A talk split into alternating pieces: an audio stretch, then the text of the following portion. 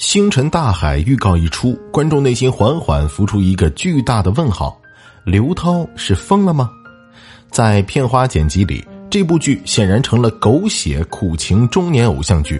除了集合命运悲惨、爱情坎坷、事业波折外，还夹杂着更多的油腻高能桥段。刘涛和林峰上演他逃、他追、他插翅难飞的言情剧画面。编剧还按照分手必下雨定律，给剧中林峰安排了一场水龙头呲女主的人工降雨。剧中包括虐恋、争吵、和好等霸道总裁剧中必备情节。两个人前几秒还在摔杯子吵架，下一秒就额头抵着额头和好。网友吐槽，两个人一把年纪还要演这么幼稚的偶像剧，看着很尴尬。让人迷惑的行为和羞耻的台词，配上两个人年近四十的年龄，刘涛和林峰的搭档被网友调侃为中年偶像剧 CP，看着违和感特别强。还记得《大宋宫词》刚上线那会儿，刘涛也因为少年刘娥的扮相遭到了群嘲。在历史上，一介孤女与皇子赵恒相识那会儿，才不过及笄之年。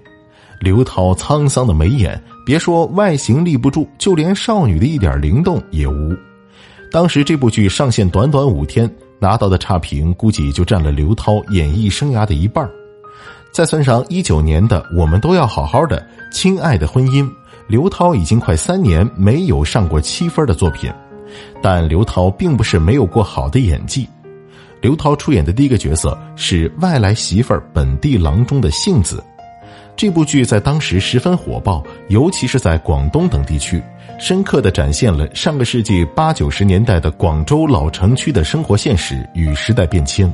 观众们也对扮演杏子的刘涛印象深刻。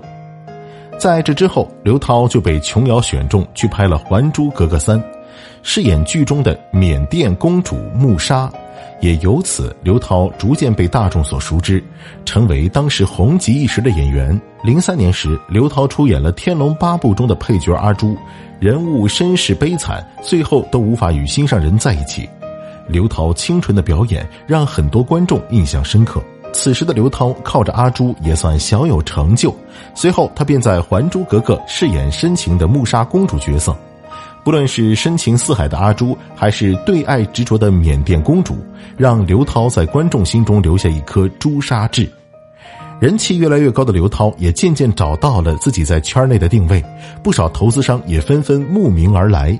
随后，还在央视频道出演了《白蛇传》中的女主角色，清新脱俗的白素贞令人回味无穷。《白蛇传》火爆之后，她更是被封为国民女神的存在。后来，《琅琊榜》里，刘涛饰演霓凤郡主，外刚内柔，英姿飒爽，一腔深情演绎的淋漓尽致。再后来，刘涛出演了《芈月传》里的芈姝，那时候的她依然演得十分卖力，以至于因为过于炸裂而产生了不少表情包。不知道是不是因为这点刘涛再也没挑战过类似的角色。再后来，她在《欢乐颂》里扮演女强人安迪，收获了不错的口碑。从那之后，刘涛在银幕里的形象几乎定格了。他不再挑战任何可能出格的角色，而是轻车熟路的在各种剧情中扮演女强人，几乎永远身着白色西装，永远踩着高跟鞋，脸上永远挂着恰到好处的微笑。他看似演了很多角色，其实一直都是在演安迪，以安迪的形象穿梭在不同的剧情里。